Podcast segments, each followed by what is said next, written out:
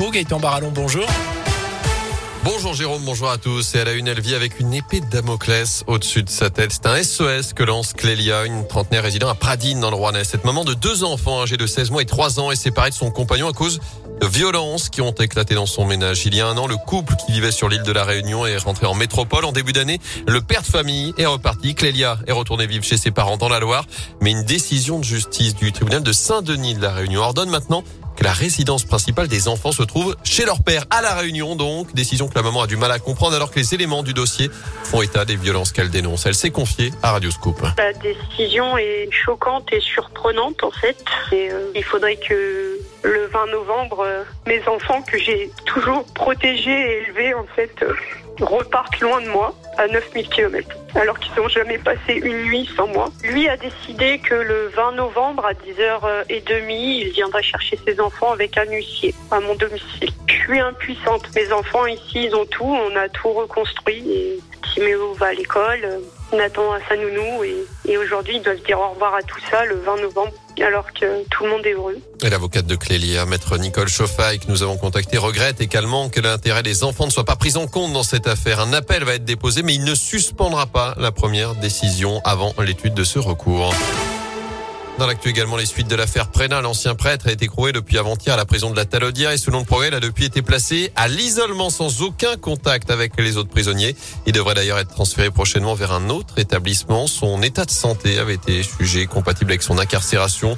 L'ancien religieux de 76 ans avait été condamné, je vous le rappelle, à 50 prisons fermes pour des agressions sexuelles sur de jeunes scouts près de Lyon et dans le Rouennais.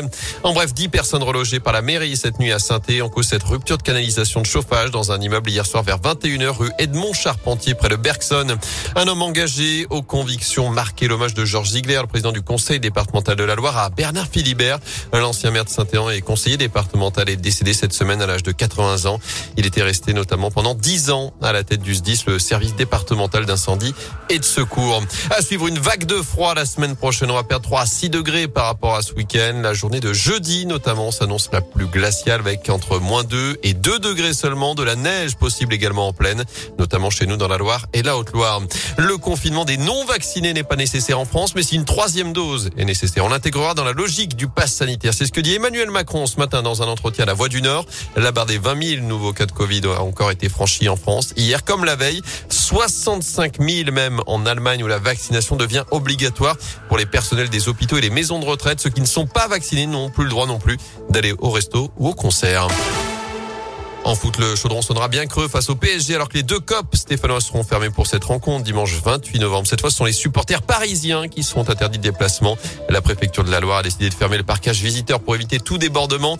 Avant cela, les Verts se déplacent à 3 ce dimanche 15h pour la 14e journée de Ligue 1. Du basket à suivre dès ce soir. Retour au championnat pour la chorale de Rouen qui reçoit le portel concurrent direct au maintien. Ce sera à partir de 20h à la Halle-Vacheresse et à la même heure à la Halle-Bouloche. Saint-Chamond, toujours leader de Pro B, accueille Lille. Montbrison rend hommage à ses champion. Le maire Christophe Basile a récompensé hier deux sportifs de la ville, le tennisman Hugo Grenier et le basketteur William Howard. Le premier vient tout juste de remporter l'Open international de Rouen. Le second évolue, lui, à Lasvel. Il joue en Euroleague après un passage par la prestigieuse NBA. Ils ont reçu tous les deux la médaille de la ville. Enfin, l'esprit de Noël débarque à saint Le coup d'envoi demain du traditionnel marché de Noël. C'est sur la place de l'hôtel de ville avec la grande roue, les chalets, le vin chaud à consommer, évidemment, avec modération. On connaîtra le programme complet dans moins d'une heure avec la présentation officielle de l'événement.